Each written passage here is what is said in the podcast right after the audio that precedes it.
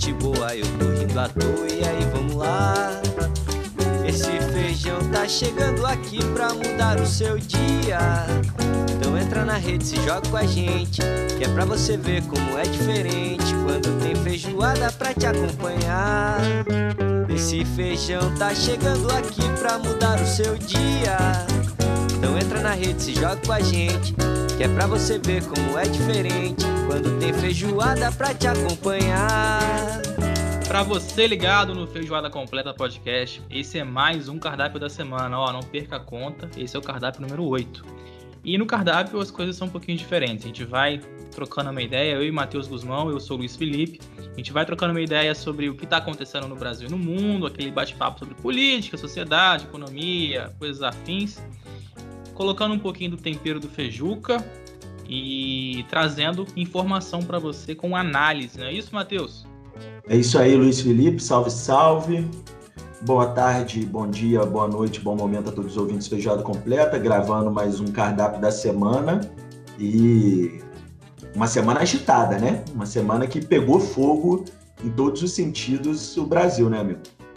É isso aí. Para começar, a gente vai falar da prisão do Roberto Jefferson na sexta-feira, é, parece que é algo que, que, vem marcando aí nossos cardápios, né, Matheus? A gente começou. O primeiro cardápio foi é, um depoimento bombástico lá do Luiz Miranda. É, estávamos aqui batendo um papo, gravamos na sexta, foi lá na segunda. Aquela coisa de para onde vai a CPI, a gente, aquela coisa de água de salsicha, né? aquelas respostas, ah, a CPI podia ter, ter algo diferente, o Brasil tá, tá passando por dificuldade, tem muita gente querendo roubar a cena com discurso político, e enquanto isso, Luiz Miranda fazia é, um, dos, um dos depoimentos mais marcantes aí que deram uma mudança de rumo na CPI. E a gente foi nosso cardápio de estreia. No nosso cardápio número 8, o fato marcante é a prisão do Roberto Jefferson. Então, se depender do noticiário político do Brasil, tem cardápio aí para dar e vender, né, Matheus? Bob Jeff preso aí é, sexta-feira, preso em Levi Gasparian. E. Assim, ele estava tensionando já, né, Matheus, há muito tempo, um discurso aí mais, mais é, agressivo, belicoso.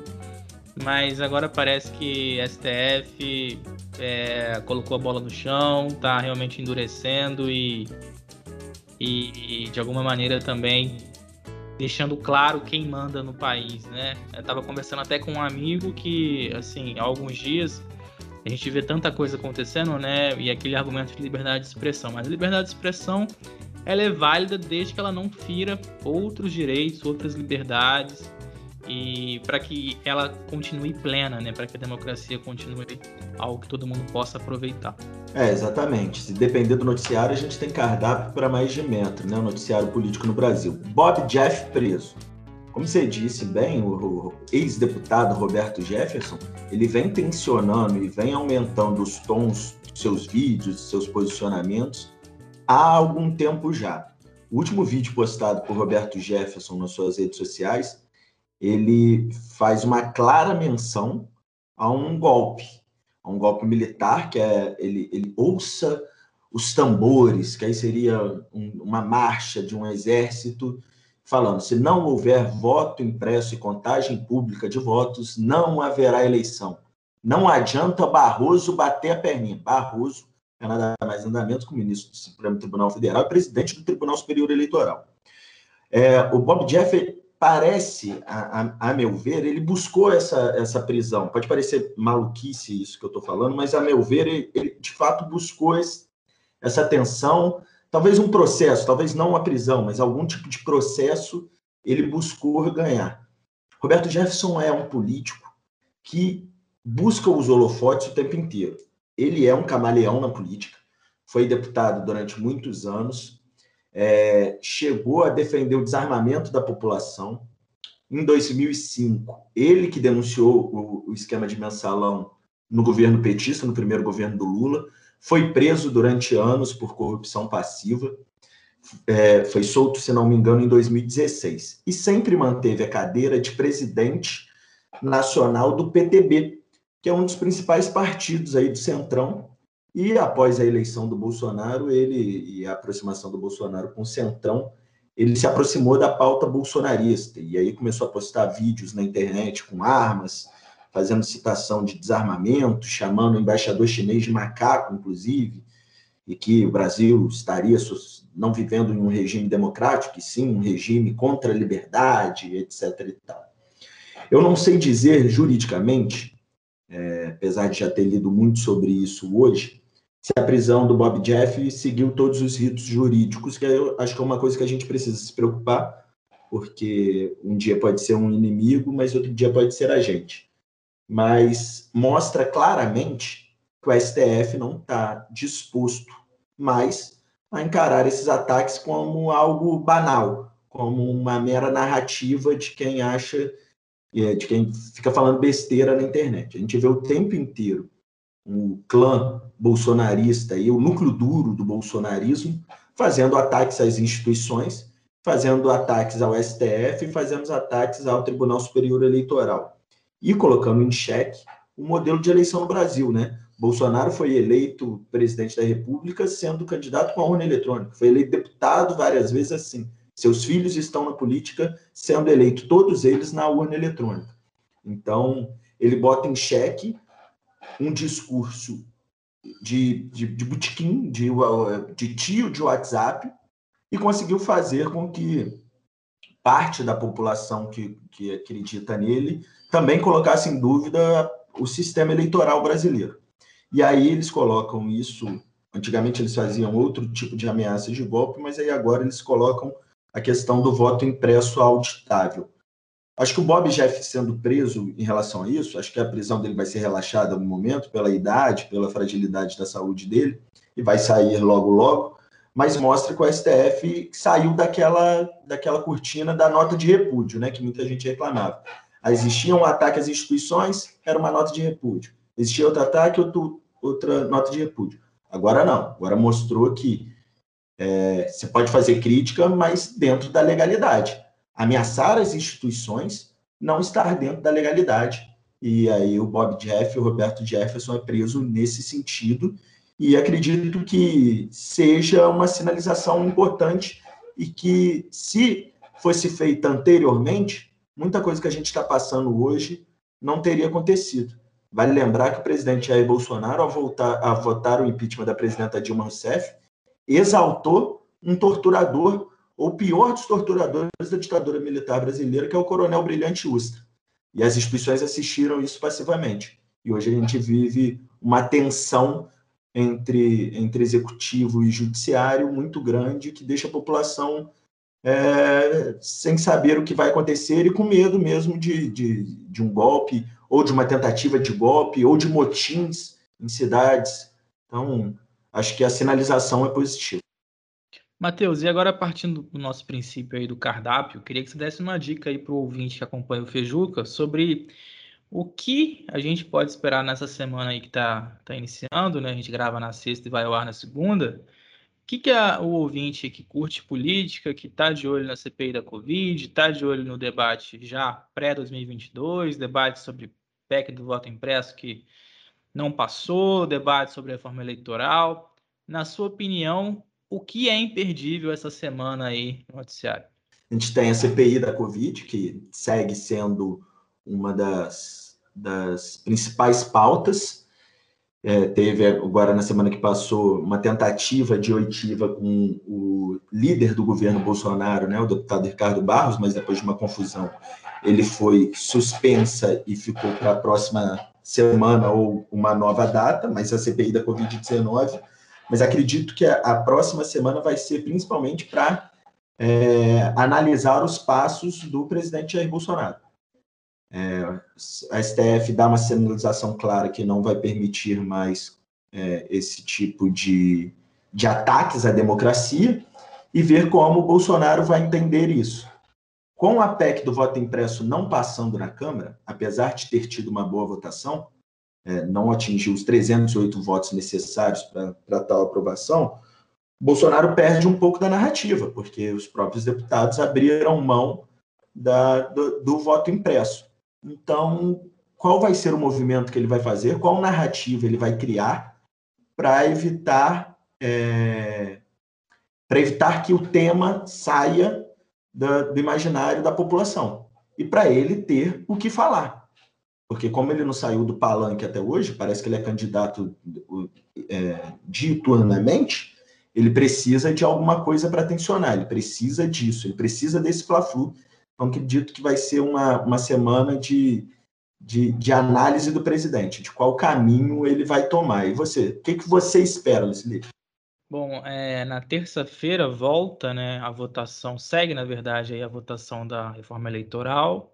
É, na quinta-feira passou um, uma nova modalidade de união de partidos, né? Seriam as federações, seriam é, união de partidos durante os quatro anos, né? Posteriores à eleição. Serão algo um pouquinho diferente das coligações, né? E as coligações é, para a eleição proporcional acabaram voltando também, né?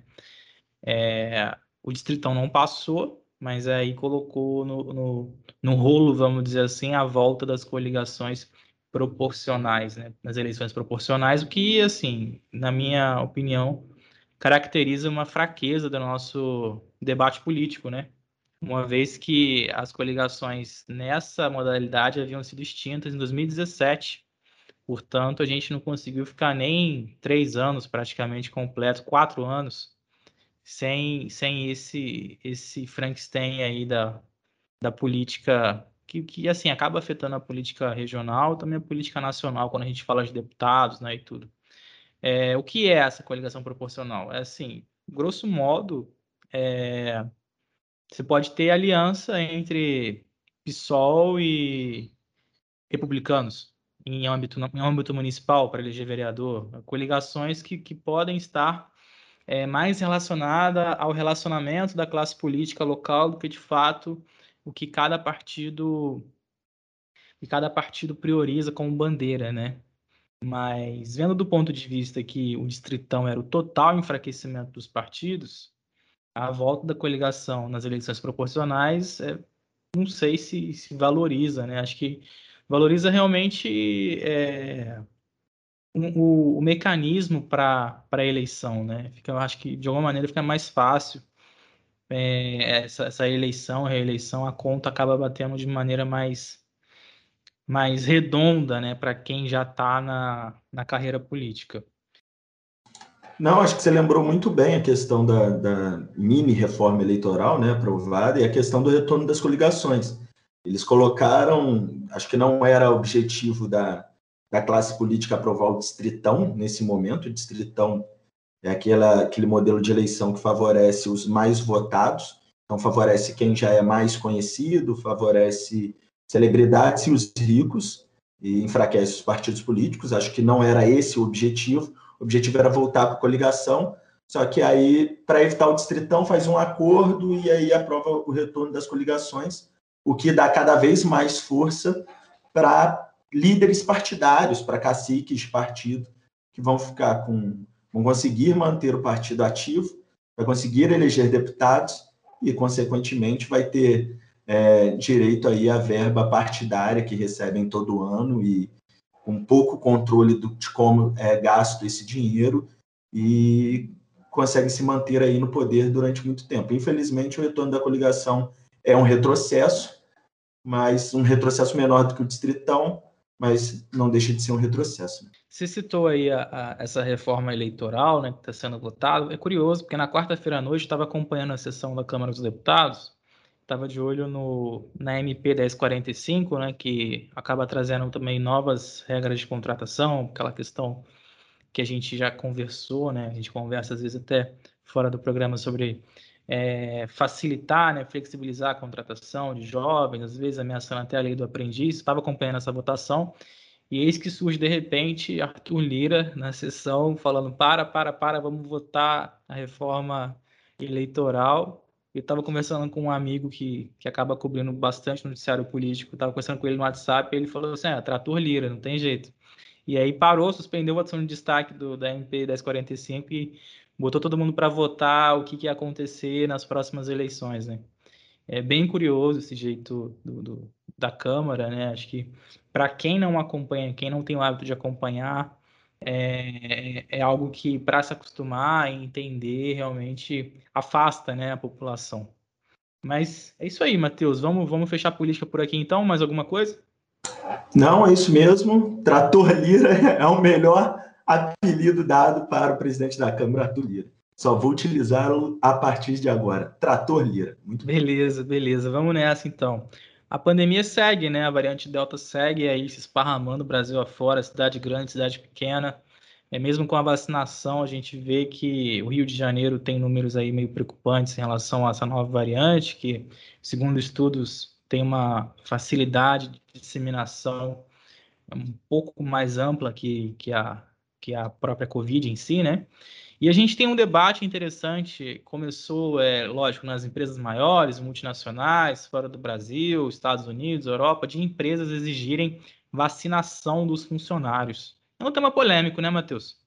Assim, eu não acho um tema polêmico, cara. Eu acho que é, é, empresas não quererem contratar quem, quem não tomou a vacina por opção, né? Porque tem muita gente que não tomou a vacina ainda porque não chegou na sua idade. Eu mesmo fui tomar a vacina é, durante a semana. Mas quem não tomou a vacina por opção, para mim, ela tem que ser demitida, não porque não tomou a vacina, mas porque cognitivamente essa pessoa não deve ter condições de, de, de exercer qualquer tipo de função, entendeu, Luiz? Entendi. Não, é, porque passa, né? Eu coloco como uma questão polêmica, porque passa a, o fato de a empresa, é, sei lá, ter algum tipo de ingerência na vida do funcionário, né? Aquela coisa, poxa, mas você é obrigado a tomar, né? Aquela. É, no momento que surge nos Estados Unidos, também na Europa, muitos movimentos anti-vacina, muita gente indo para a rua lá protestar é, pelo direito de não se vacinar, né? Mas eu tô com você nessa, eu realmente acho que cognitivamente acho que o prejuízo acaba sendo maior, né? Se a gente for ficar na ironia aí. Mas é, é algo que, que, assim, na minha opinião, não era, não seria, né, tão necessário chegar a esse ponto, né? Acho que todo mundo deveria ser consciente da importância da imunização, sem que, que é, a empresa, que a pessoa trabalhe, entre nesse circuito, né? Acho que a, a consciência, conscientização tinha que partir das pessoas, né, Matheus? Exatamente, mas assim, esse movimento anti-vacina, a gente não vê contra as outras vacinas, é só contra a vacina da Covid-19. Por conta de uma polarização maluca de líderes populistas de direita de que ficaram negando a pandemia o tempo inteiro, falando que a vacina faz mal, que a vacina não sei o quê, que a vacina pode virar até um jacaré, como diz o boçal do nosso presidente, e acaba colando em algumas pessoas que têm medo de tomar vacina, mas passou a vida inteira tomando. Né? Tem a marquinha lá no braço da BCG, né, que foi a primeira que tomou, não tem? Para ir no Amazônia, para ir para a Amazônia, não tem que tomar vacina da malária? Quando teve a questão da febre amarela no Brasil em 2017, não foi lá para a filhinha tomar para vacina de febre amarela? Aí agora com a Covid, não, não pode, porque não se sabe qual reação que eu vou ter. Será que implantar um chip comunista? Pelo amor de Deus, meu filho. Você mora em Volta Redonda, você acha que a China quer te controlar? Pelo amor de Deus. Sim, então para mim é, é, é, uma questão muito cognitiva das pessoas, sabe assim? Se você não quer vacinar, para mim tudo bem, cara, não se vacine você, para mim, não tem o um mínimo de noção de vida e de respeito com as pessoas ao seu redor, inclusive com seus familiares, e você cognitivamente não está apto a fazer qualquer função, sabe? Não deveria chegar nesse ponto, mas infelizmente. E eu sou a favor do passaporte sanitário ainda, aquela, que, é, que é aquela questão de só entrar no país quem vacinou, entendeu? E aí, curtindo o bate-papo? Então, se você chegou até aqui, saiba que este podcast tem oferecimento da Duduca Filmes. E você, quer fazer o seu podcast também? Se liga que a Duduca pode te ajudar nessa missão.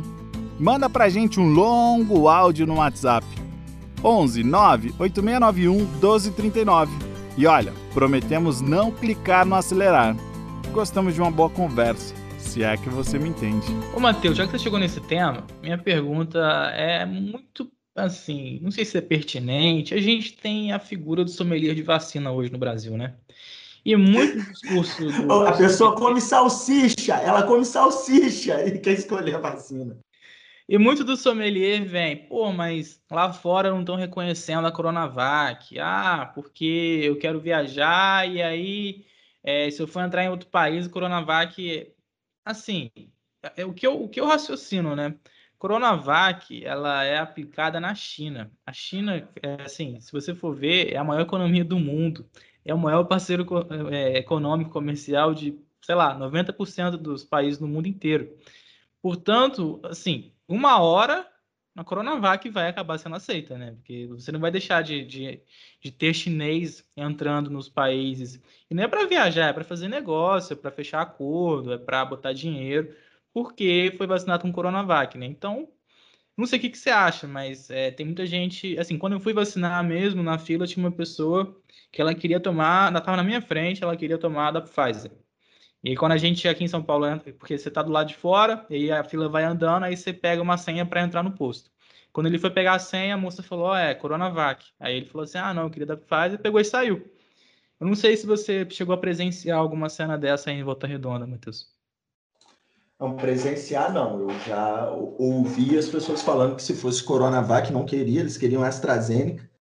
E depois que começou a chegar doses maiores de Pfizer, é, escolheram a Pfizer, né? Como a Janssen chega pouco, que Janssen a, o governo brasileiro não comprou, é, ela vem através de doação dos Estados Unidos, onde está sobrando vacina, e aí é que é aplicada uma dose só, né? Primeiro eles queriam né, a Janssen, aí agora, é, primeiro era AstraZeneca, depois Pfizer, depois Janssen, agora já voltou para Pfizer. É, a, a questão da Coronavac, de não aceitar em alguns países, eu concordo com você que ela é ela é temporária. Em algum momento isso vai cair. A vacina da Coronavac ela já se mostrou que é eficaz e isso se mostra bastante na redução do número de mortos de pessoas que já foram humanizadas. Né? Lembrando que se não fosse Coronavac, talvez mais da metade da população já vacinada não teria sido vacinada, porque Coronavac foi a vacina mais aplicada no Brasil. Ela se mostrou eficiente contra casos graves, ela não evita que você contraia o vírus, mas ela evita que você tenha um agravamento dele, que você morra. Então, é, acredito que em algum momento isso vai cair, e acho que as pessoas precisam vacinar com a que tem, né? né? Como diz o outro, qual vacina você tomou? A que tinha. É, Coronavac é muito importante para o Brasil, está sendo muito importante, está sendo de grande valia. Butantan fez um trabalho maravilhoso. E como você mesmo disse, na China é essa a vacina aplicada. Acho que vão deixar o chinês deixar de entrar em algum lugar? A segunda maior economia do mundo, fazendo negócio em tudo qualquer lugar, expandindo em, em quantidade, em, em, em, tamanhos absurdos todo ano. Não, não, não vai existir isso. Uma hora isso vai cair. Mas o Brasil, alguns locais, eles podem estar utilizando que é a Coronavac, mas eu ainda acredito que é, alguns países tentam barrar os brasileiros, porque nós ainda somos o epicentro do vírus, né? Ainda morre mais de mil pessoas por dia no Brasil.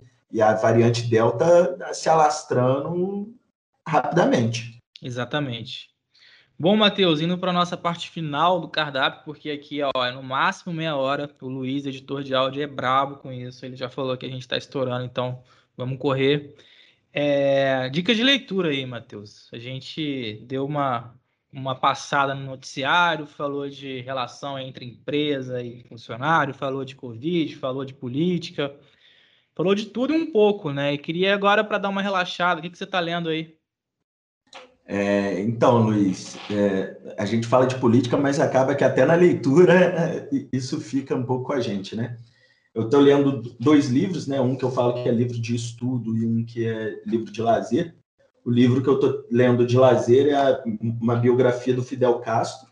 O Fidel Castro, uma biografia consentida da jornalista e historiadora brasileira Cláudia Furiati.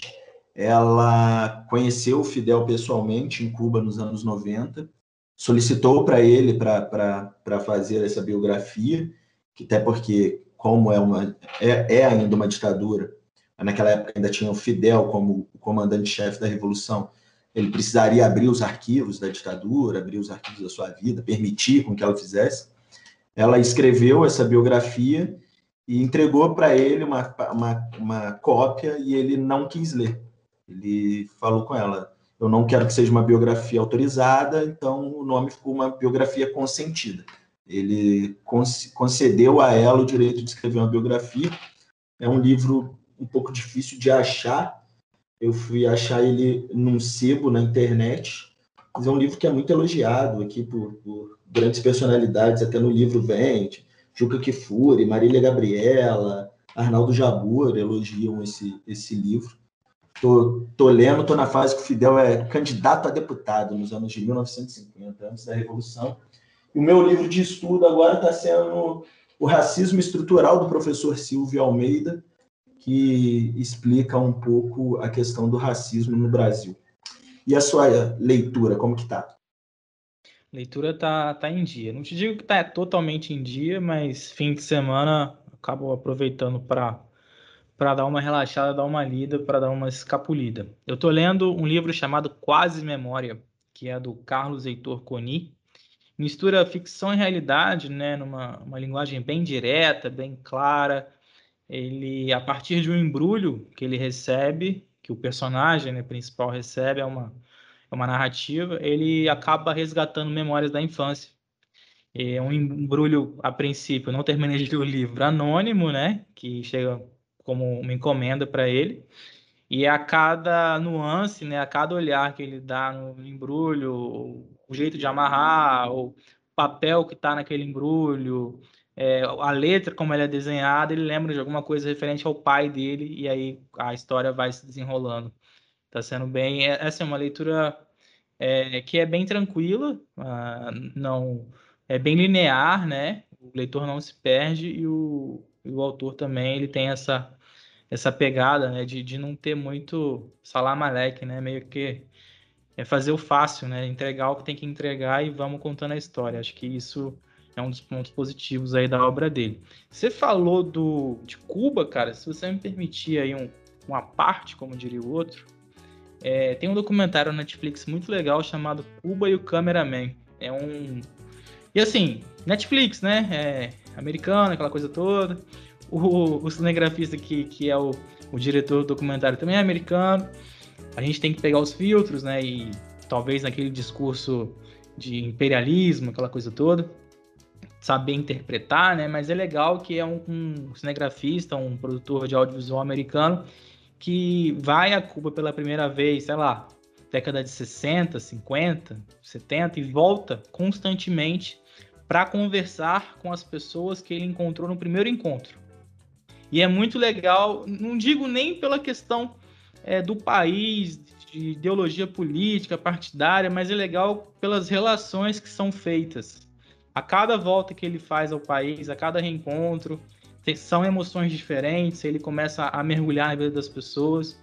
Por isso é bem legal. Acho que quem tem, quem tem curiosidade sobre Cuba vale a pena dar uma conferida aí. É Cuba e o Cameraman o nome do documentário. É, eu ainda não vi, obrigado pela dica, vou ler, vou, vou assistir. Cuba é muito mal informado no Brasil, como toda a América Latina, nós temos pouco acesso à informação. Então é sempre legal a gente conhecer que é um, uma ilha no Caribe tão pequenininha, mas que faz um barulho tão grande, né? É, ainda hoje, por conta da, da revolução comandada por Fidel Castro.